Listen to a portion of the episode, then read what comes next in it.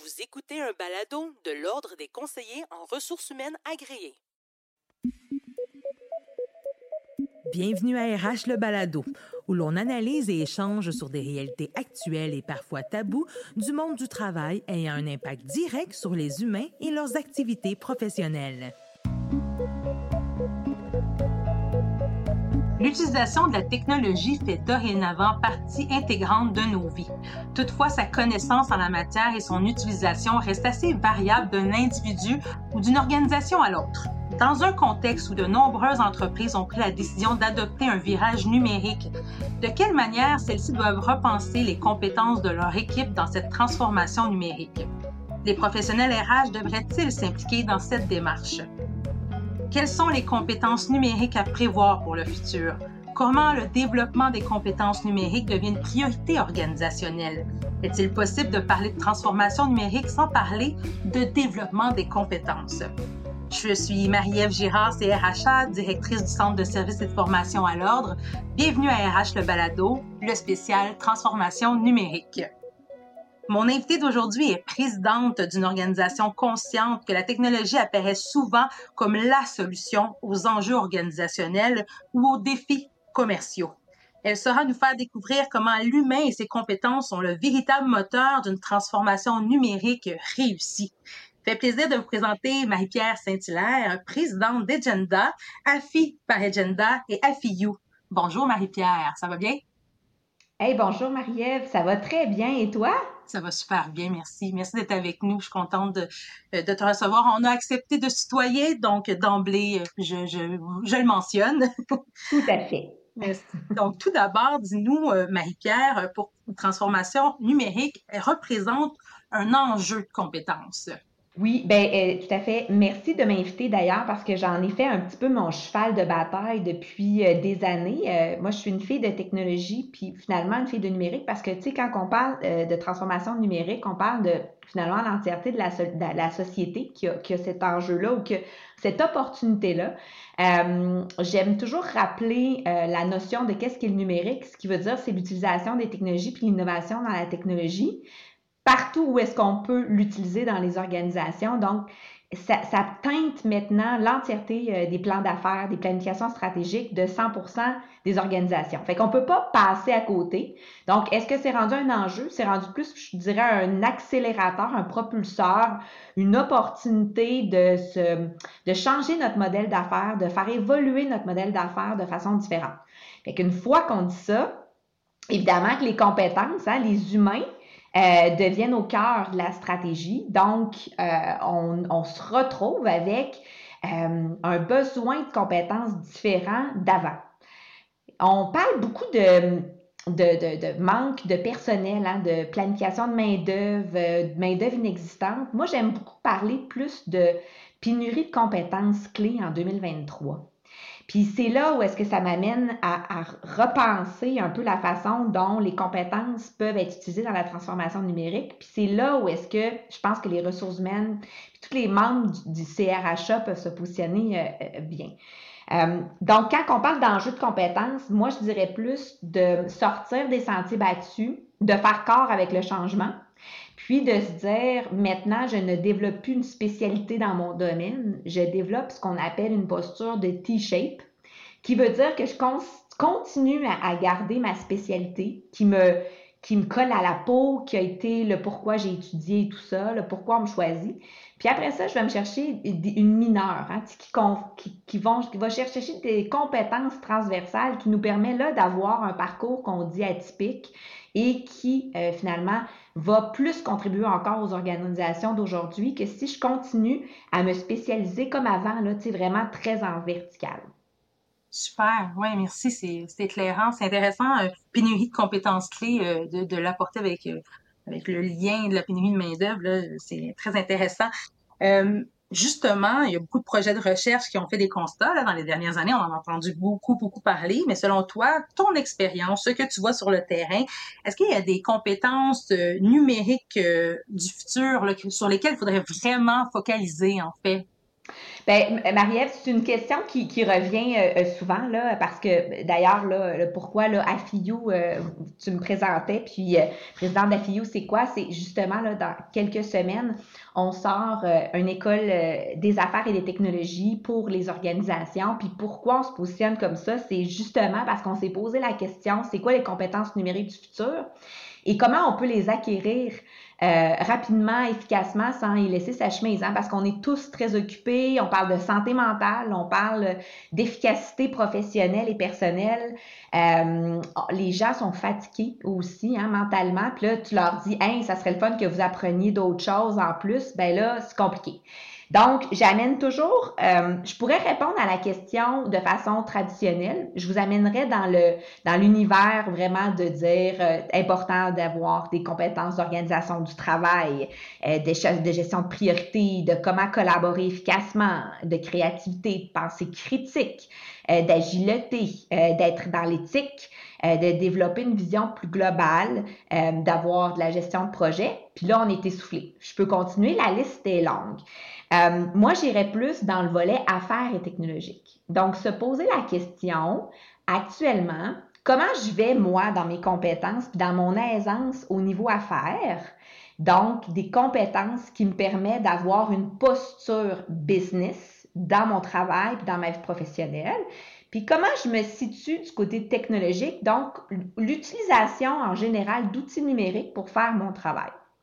C'est sûr qu'on est toujours plus à l'aise d'un bar ou de l'autre tout, le temps, tout le temps, tout le temps. Et c'est là où est-ce que là, c'est intéressant de dire, OK, est-ce que c'est une compétence qui devient critique pour le développement de, de, ma, de ma profession? Est-ce que c'est critique pour mon organisation? Est-ce que c'est critique pour mon équipe de travail? Parce que maintenant, on parle plus aussi d'ADN de compétences collectives d'équipe et non plus seulement d'ADN de compétences individuelles. Fait que là, on est plus fort ensemble.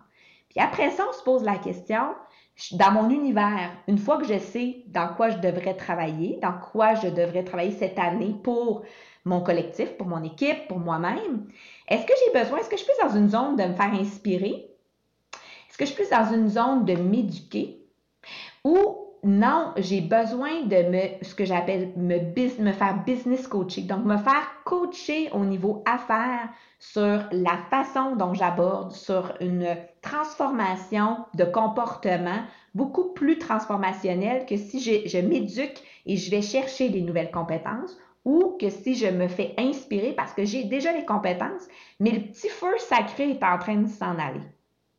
Ça serait ça ma réponse. Comme ça, ça l'enlève un peu de stress aussi au, concept. Puis ça permet beaucoup plus, de façon beaucoup plus large aux gens de vouloir plonger puis d'apprendre tranquillement, pas vite, un peu, sans euh, dire Oh mon Dieu, c'est rendu un projet d'apprendre. Ça m'amène à, te poser comme question, est-ce que justement les, entreprises se dotent de plus en plus d'un plan d'action, en fait, pour justement développer les compétences euh, d'affaires et technologiques ou autres compétences? Que, est-ce que tu tu vois une évolution par rapport au développement des compétences numériques ou autres de, de, l'avenir, en fait?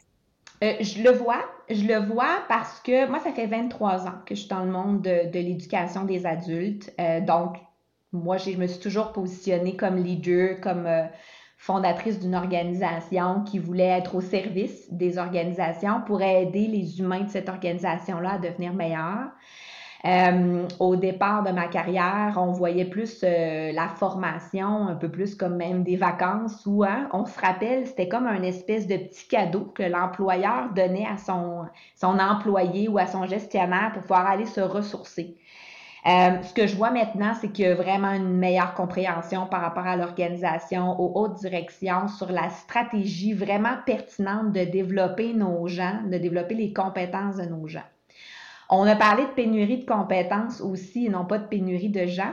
Puis on sait qu'il y a des taux de roulement beaucoup plus importants maintenant qu'avant. Donc, c'est sûr que ça l'a aussi permis euh, de mettre en lumière qu'on doit développer nos gens, qu'on doit leur permettre de s'émanciper, puis qu'on est un peu la continuité hein, de l'école, de la vie euh, après l'université ou après le cégep. Fait qu'il y a une meilleure responsabilisation, je dirais, organisationnelle. Et aussi, le fait qu'on parle maintenant d'expérience employée, d'expérience gestionnaire, ça s'inscrit dans le fil de la vie, hein? non pas juste quand tu embauches, mais quand tu prends soin de ton monde tout au long de la vie. Il y a un système holistique que Harvard a sorti que j'adore, c'est le cadran en haut à droite, là, qui dit que dans le fond, le développement de nos gens, de nos employés, c'est un plan de match individuel qui doit être inscrit dans l'expérience employée, mais qui est vu comme un plan de match long terme.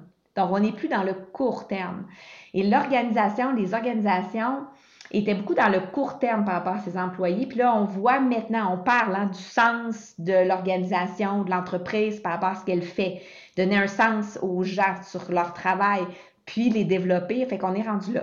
Fait est-ce que c'est parfait? La réponse est non. Les budgets ont quand même doublé depuis les cinq dernières années, si on regarde les statistiques. Donc ça, ça me, ça, me fait chaud au cœur parce que moi, j'ai décidé de rester dans le monde de la transformation, puis j'ai décidé un peu de révolutionner l'éducation avec d'autres euh, personnes avec moi qui y croient fondamentalement. Puis là, on, le voit là. On voit ça par des éléments là euh, bien simples. Euh, de plus en plus, on parle de mentorat, hein? apprendre de gens qui ont déjà fait. Fait que ça, ça m'amène une lumière. Euh, on parle aussi de devoir se ressourcer. Avant ça, on parlait pas de ça tant que ça, la santé mentale puis tout. C'était quand même nébuleux. Tout le monde est empathique, mais personne ne savait vraiment comment, organisationnellement parlant, le gérer. On parle maintenant d'apprendre dans l'action, l'expérience d'apprentissage. Hein? C'est plus dans des environnements, euh, excusez-moi l'expression, là, plates, dans une salle de conférence blanche avec des tables, puis là, on apprend quelque chose. Maintenant, on parle de d'apprentissage social qui sont intégrés à même la façon dont on apprend. On apprend de façon hybride, hein, avec du euh, à notre rythme, puis des fois on est dans des ateliers. On parle de co-développement, on parle de mobilisation lors de l'apprentissage. Euh, fait que tout ça euh, me permet de croire que dans les prochaines années, ça va encore doubler l'importance du développement de compétences qu'on a dans, dans nos organisations. Puis on le voit, on se structure de plus en plus. Vous le voyez par aussi la structure de plus en plus transversale hein, que les ressources humaines ont, euh, qu'ils n'avaient pas avant. Fait bref, moi je suis euh, très enchantée et très optimiste, mais on a beaucoup à faire. On est en retard au Canada. Nous sommes encore plus en retard au Québec par rapport au reste du monde on observe plein de nouvelles façons, de formes d'apprentissage. Euh, plus des fois, on entend souvent ah, tout va vite, plusieurs se questionnent, d'autres s'inquiètent sur la possibilité d'implanter ou, euh, ou euh, d'appliquer concrètement dans leur travail le quotidiennement ces nouveaux apprentissages-là. Qu'est-ce que tu leur recommandes? Dans ce cas-là d'inquiétude? Bien, de ne pas voir comme une inquiétude. Hein? la compétence première actuellement dans le marché, c'est d'être capable d'apprendre en continu. Hein, sans se stresser. Donc, notre cerveau, c'est vraiment là, c'est physique. Notre cerveau a appris à apprendre d'une façon spécifique puisque notre système d'éducation nous montrait comment apprendre de façon spécifique. Après ça, les organisations ont pris en main le reste euh, de, l'évolution de leur staff. Puis, à part ceux qui euh, décident de continuellement tout le temps apprendre, on parle de 10% hein, de la population qui s'automotive à apprendre seul avec des sujets spécifiques qu'ils ont eux-mêmes choisis. Hein. Donc, 90% d'entre nous aiment être guidés. Fait que c'est pas euh, je suis différente, je suis paresseux, comment ça, ça, je suis pas automotivée c'est normal. On part de là. C'est la façon dont on a été éduqué, c'est intrinsèquement comment qu'on a appris au fil du temps. Donc, on s'attend à ce que l'information nous vienne, puis après ça, on apprend d'une façon. Là, qu'est-ce qui est, qu'est-ce qui est difficile présentement, c'est que dans le fond, la compétence critique la plus clé pour ne pas être stressé justement en 2023, c'est d'être capable d'apprendre continuellement et de désapprendre et de réapprendre. Fait qu'est-ce que ça veut dire concrètement? Ça veut dire qu'on se ramène au T-shape, on se ramène à notre spécialité qui est toujours là, mais on, va chercher des mineurs basés sur des intérêts des patients ou mettons un projet hein, que l'organisation, votre équipe vous a donné parce que ils croient en vous là-dessus, puis vous êtes vous-même étonné hein, qu'on ait pensé à vous pour quelque chose. Bien, vous développez quelque chose, mais vous devez aussi changer de posture.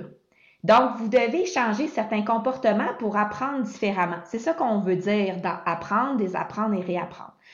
Donc, ce qui, est véhiculé, ce qui est expliqué dans la littérature et ce ce que moi je peux corroborer dans les clients que je vois et même chez nous dans notre organisation, on est rendu quand même 260, fait qu'on peut voir le pattern.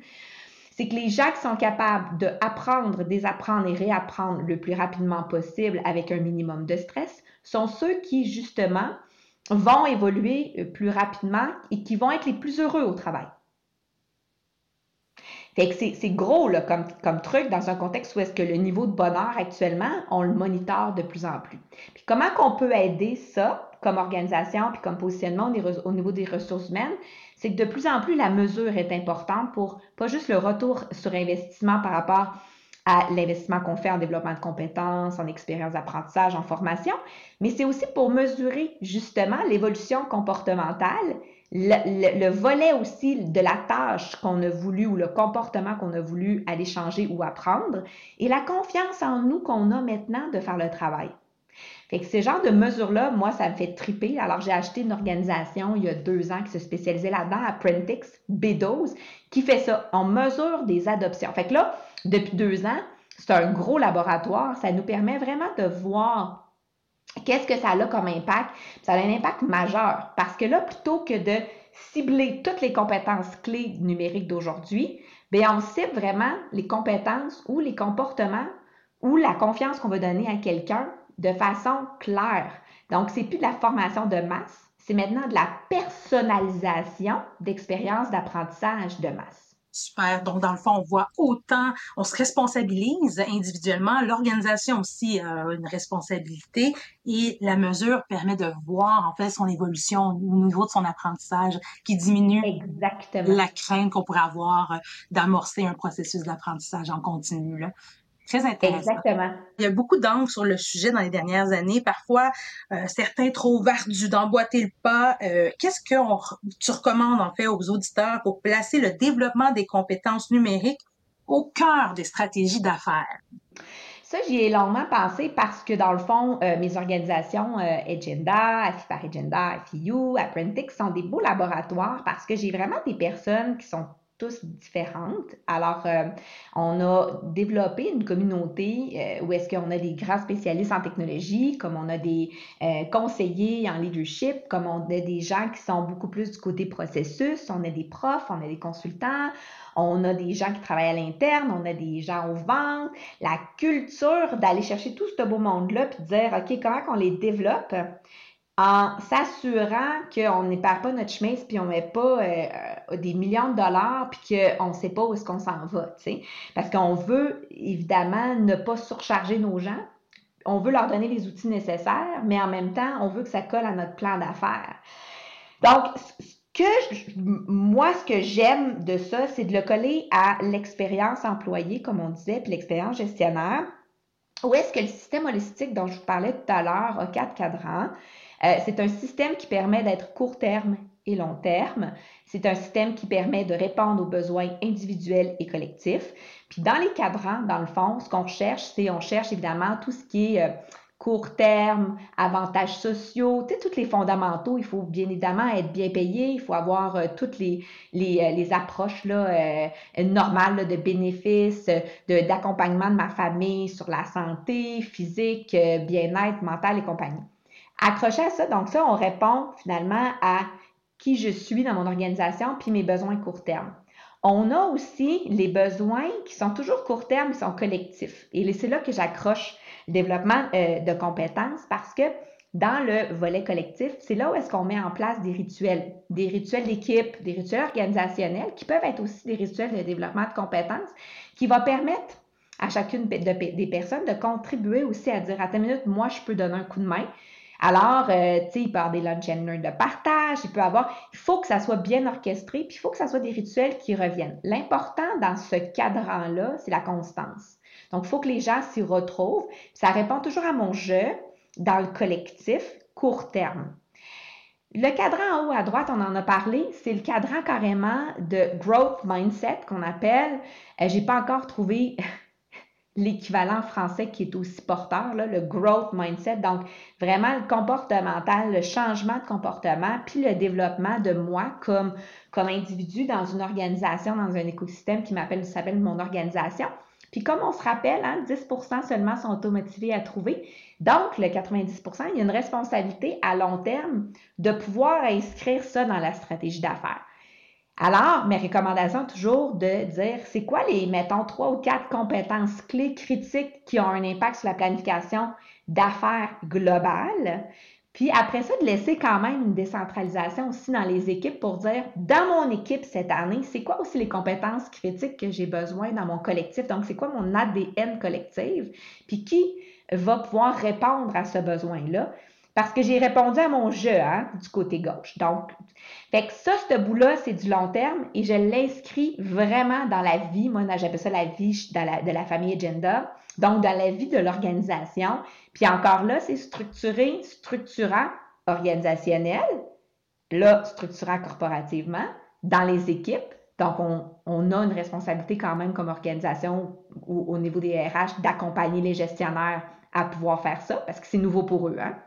Il n'y avait pas une aussi grande obligation de faire de l'événementiel, puis de la formation, puis de l'expérience d'apprentissage, puis la santé mentale, puis le coaching, puis tout ça, avant chez les gestionnaires. Fait que ce bout-là, puis évidemment, j'accroche mon plan à moi personnel de mon jeu, mais qui va s'accrocher sur le collectif. Puis le cadran en bas à droite, qui est le cadran fantastique où est-ce que peu d'organisations se positionnent, et quand ils se positionnent, on en parle vraiment beaucoup, ils écrivent des livres et tout ça, c'est le sens qu'on donne à notre collectif. Donc, c'était ça un peu mon objectif. Exemple, si je parle pour moi, ben, la famille Agenda, notre sens, c'est êtes-vous prêt à transformer le monde? Point d'interrogation. Pas juste pour nous, pour nos clients, pour l'écosystème. Et tout s'inscrit dans ça. Donc, automatiquement, les compétences, les postures, les valeurs associées à ça sont claires. Êtes-vous prêt à transformer le monde? Fait vous comprendrez qu'il y a peu de mercenaires chez nous, il y a beaucoup de missionnaires. Puis les compétences accrochées à ça vont avec. Puis sont toutes attitrées au niveau des, valeurs.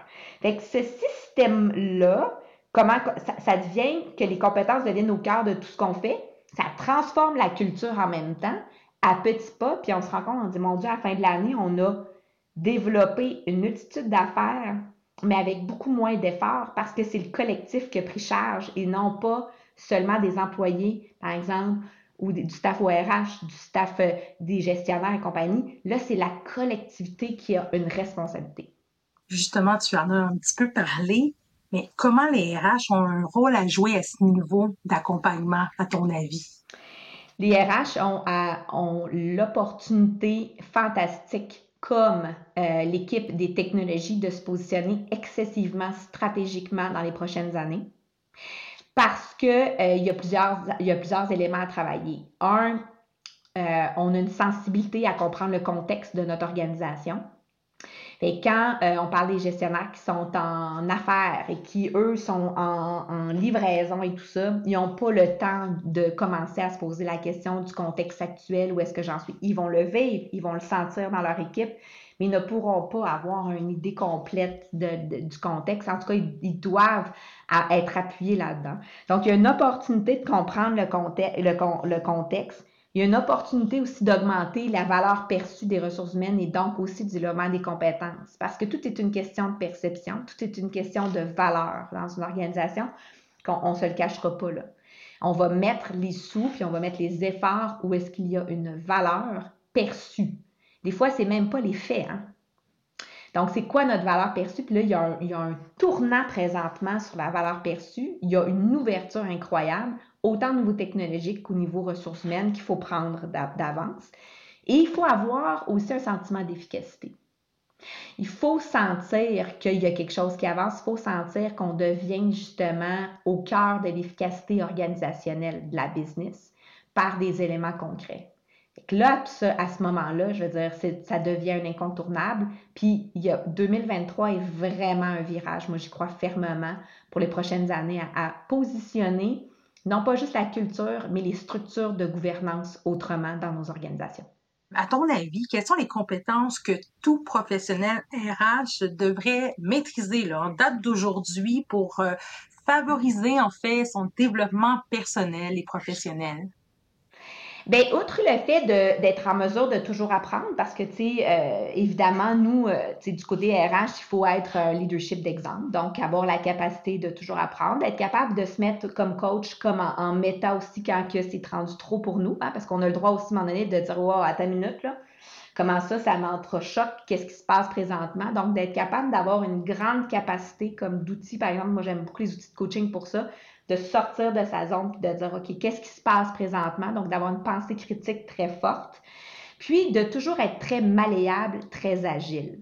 Ça, c'est mon discours depuis les cinq dernières années. Ce que j'ajouterais en 2023, c'est le côté chiffre, la créativité financière. Parce qu'on l'a parlé, hein, valeur perçue, sentiment d'efficacité.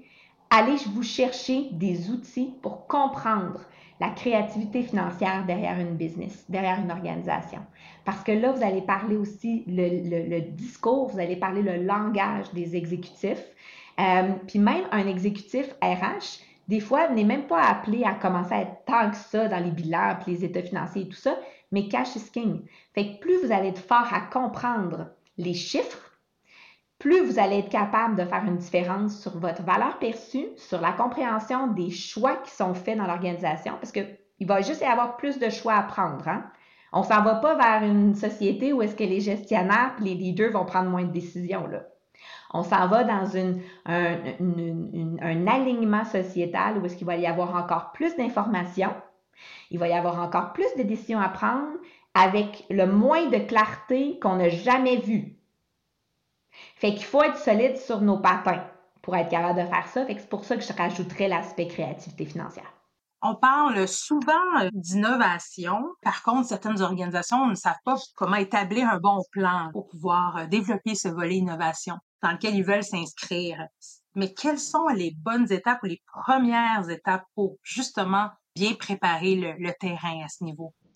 Euh, c'est une excellente question, euh, Marie-Ève, parce que euh, on l'entend partout. Hein? on doit se transformer, on doit innover. Là, la bonne nouvelle, c'est que je pense que tout le monde est au fait qu'on doit se transformer, on doit innover, on ne peut plus vivre comme on vit présentement. On le voit aussi, là, environnementalement parlant, climatiquement parlant. Il y, y, a des crises hein, un peu partout dans le monde, puis les crises donnent des opportunités. Puis pour parler d'innovation dans une, organisation, il faut en premier lieu parler de culture apprenante. Donc, ce qu'on a parlé justement là, de toujours apprendre, d'avoir une posture euh, où est-ce qu'on se sent en sécurité dans notre organisation de se développer, dans mon jeu, collectivement et compagnie. Ben ça, il faut vraiment, vraiment mettre ça en place pour avoir une culture d'apprentissage qui est comme euh, usuelle, qu'on dirait que ça a toujours été comme ça.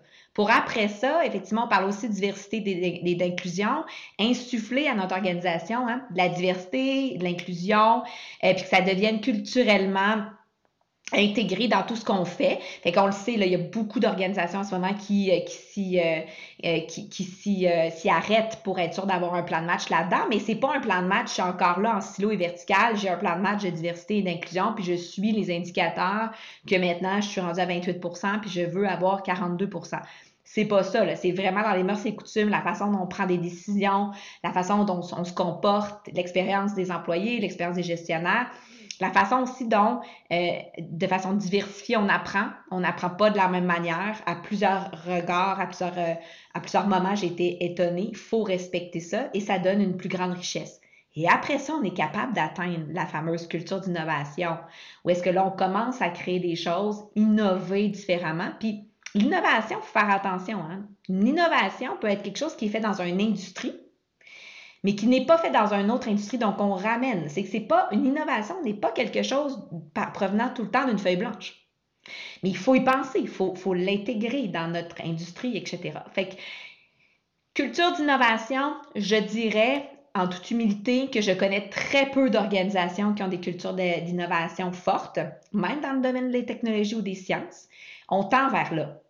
on tend vers là et on travaille de façon acharnée là-dedans. Et je recommande fortement d'avoir un plan, pas juste une stratégie puis des indicateurs de performance, d'avoir un plan d'exécution là-dessus euh, assez aride pour vraiment nous permettre d'atteindre euh, finalement la pérennité, la pérennité qui va être de se réinventer puis d'innover le plus rapidement possible dans nos organisations et justement clarifier qu'est-ce qu'on veut sous-entendre par culture d'innovation, mais selon son organisation, parce que j'entends avec ce que tu viens de dire que ce n'est pas un copier-coller par euh, organisation. Tellement, tellement, puis même par industrie. Donc, tu peux avoir une industrie qui dit, euh, moi, on est full dans l'innovation, Puis là, on la compare à une autre industrie, puis on dit, ben non, pas du tout. Mais ça, il faut respecter ça. Il faut vraiment se comparer parce qu'une industrie manufacturière n'a pas les mêmes niveaux d'innovation, par exemple, que la technologie ou les Oracle, les Google de ce monde. Mais dans la vraie vie, oui. C'est juste que l'industrie se transforme, change, évolue aussi rapidement de part et d'autre. Mais la culture n'est pas la même. Fait qu'on a vraiment l'impression que l'innovation appartient à la tech, à la science et tout. Mais c'est pas vrai. L'innovation appartient aux ressources humaines ça, ça appartient à chacun d'entre nous d'innover. De, Moi, j'y crois fortement là, parce que je, même personnellement, je trouve que les business n'innovent pas assez. Alors euh, là, vous allez dire, ouais, mais tu es toujours en train de te transformer. Fait qu'imaginez, euh, moi, je trouve qu'on n'avance pas assez et je, je, je, travaille toujours, on travaille toujours en équipe sur des mécanismes pour nous permettre d'évoluer le plus rapidement possible pour le bien de nos clients, mais sans y laisser notre chemise pour avoir en même temps euh, une, organisation qui est excessivement saine mentalement et physiquement, euh, où est-ce qu'il fait bon vivre, travailler. C'est très éclairant tout cela, ça donne plein de pistes. Clairement, euh, on sent un, vent de changement. Comme tu as dit, en 2023, on est mieux d'attacher notre tuque, pour prendre une expression bien connue. Alors, ben, c'est déjà la fin. Est-ce que tu aurais un mot pour, pour terminer? Est-ce que tu as quelque chose qui te vient en tête que tu souhaiterais un, aux professionnels CRHA, CRIA, tous ceux qui nous écoutent? Ben, en fait, je dirais juste que si vous avez envie d'en savoir plus pour le développement de compétences, nous, le CRHA est toujours très important euh, pour nous et ses membres. Donc, vous pouvez suivre euh, les prochaines étapes de FIU. Il va y avoir une communauté complémentaire au CRHA pour justement euh, développer nos, postures à faire et technologiques qu'on a besoin. Il faut pas lâcher. On est vraiment dans une belle ère. Fait que là, il faut avoir du plaisir. C'est juste ça qu'il faut. Puis si on se lève le matin avec du plaisir dans notre travail, ben après ça, on va vraiment bouger des montagnes. Alors, merci beaucoup de votre écoute. Merci beaucoup pour ce mot de la fin. Merci beaucoup, Marie-Pierre Saint-Hilaire. Merci à tout le monde qui nous ont suivis, qui nous écoute. Alors, euh, je vous dis euh, à la prochaine.